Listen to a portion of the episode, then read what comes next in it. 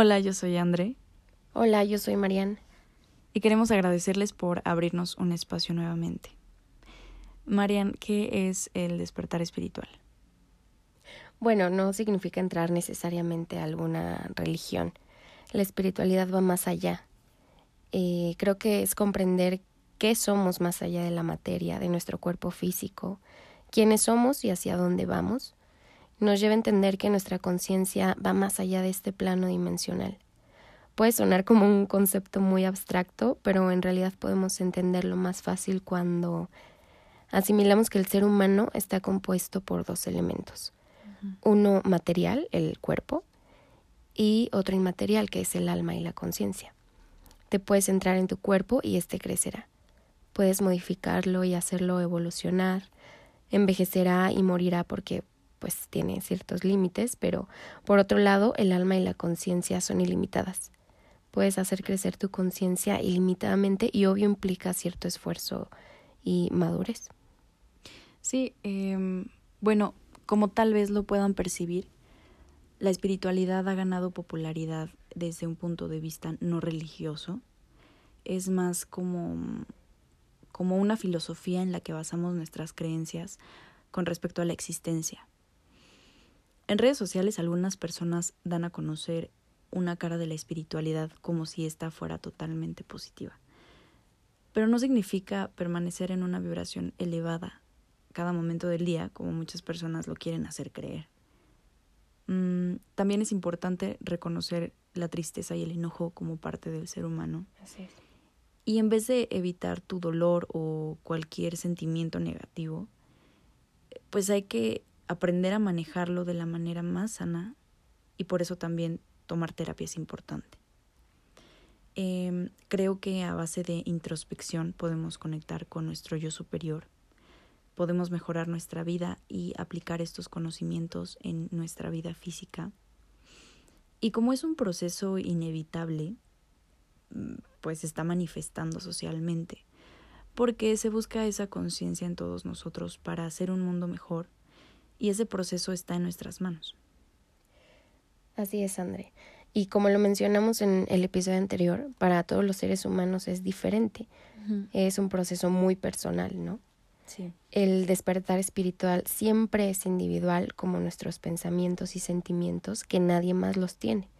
Basándonos en lecturas y otros medios de información que hemos consultado, eh, pues la mayoría de las veces este despertar espiritual llega a tu vida en situaciones dolorosas, ¿no?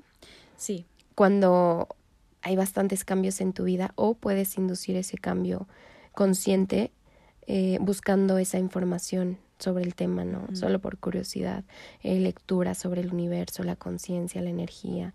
Te preguntas por qué hay personas con, la que te, con las que te encuentras, te ha pasado y que sientes que las conoces desde hace mucho tiempo. Sí.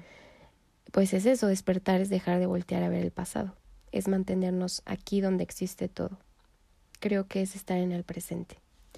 Sí, totalmente.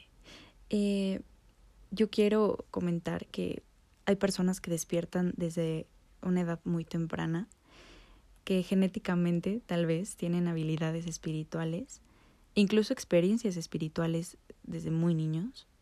Em, podemos tener un despertar espiritual a partir de una crisis, eh, periodos duros en nuestra vida, tal vez de una depresión, una crisis amorosa, una crisis familiar, una crisis laboral. Eh, por ejemplo, cuando sientes que ya no perteneces a algún lugar, eh, sobre todo cuando sientes que no estás siendo tú. Y en la mayoría de los casos llega una ayuda de cualquier lado y a esto lo llamamos sincronicidad y no llega por casualidad.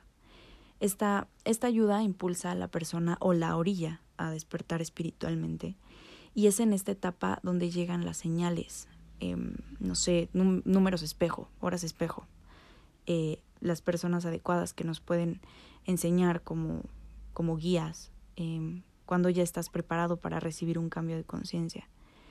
Eh, y en este momento de nuestras vidas llega una transformación de nosotros mismos y empieza a cambiar tu sistema de creencias, ¿no?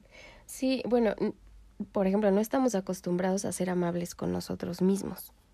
Hemos recibido desde niños una educación familiar y escolar que ha sido más bien militarizada y nos ha hecho sentir que estamos en constante competencia con el otro, que no somos iguales y siempre tenemos que pisotear al de al lado.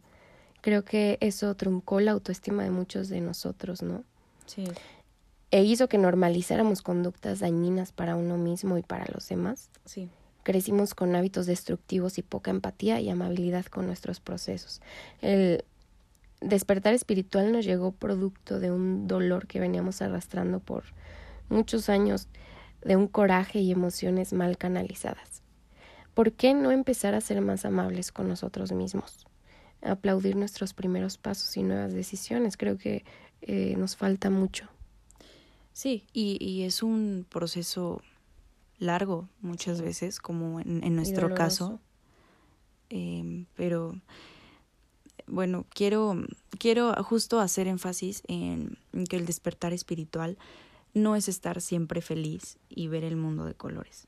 Creo que es más bien como una montaña rusa donde hay momentos del trayecto que pues que disfrutas más que otros, pero no te bajas del carrito.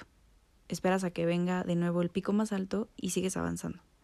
Eh, por eso la terapia es una parte fundamental, o bueno, al menos eh, hablo desde mi, mi experiencia, es, es, fundamental para iniciar este cambio.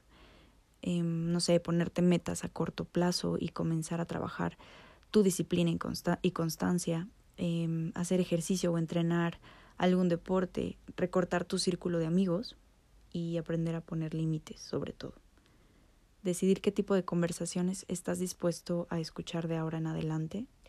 Claro, creer en ti hace, hace la diferencia, ¿no? Evitar los conflictos y, y peleas innecesarias. Creo que un buen inicio es poner el foco en lo que te nutra y te haga crecer, lo que te haga conectarte contigo mismo y con la naturaleza.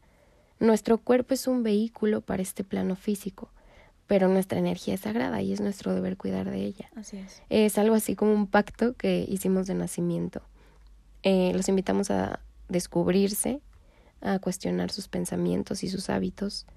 Todos los hábitos son productos de una emoción y si los hábitos son dañinos, quiere decir que hay una emoción que está exigiendo nuestra atención. Entonces, todo surge desde nuestro interior. Sí, así es. Eh, recordemos que esto es sanación, porque se sana lo que ha dolido y que no solo afecta a nivel, a nivel emocional, sino también a nivel energético. Así es. Bueno, gracias por escuchar nuestro mensaje. Esperamos que te resuene algo de lo que acabas de escuchar y si es así, nos gustaría que nos lo compartieras. Eh, recibimos mensajes en nuestro Instagram arroba operación amatista. Tenemos perfil de Twitter donde seguido ponemos mensajes cortos aparecemos como arroba op-amatista. Sigamos expandiéndonos, sigamos expandiendo nuestra conciencia, el amor, el conocimiento. Esta plática la dividimos en dos episodios porque es un tema que consideramos que es muy extenso. Seguiremos profundizando en el tema en la parte 2. Saludos y conectamos en nuestro próximo episodio.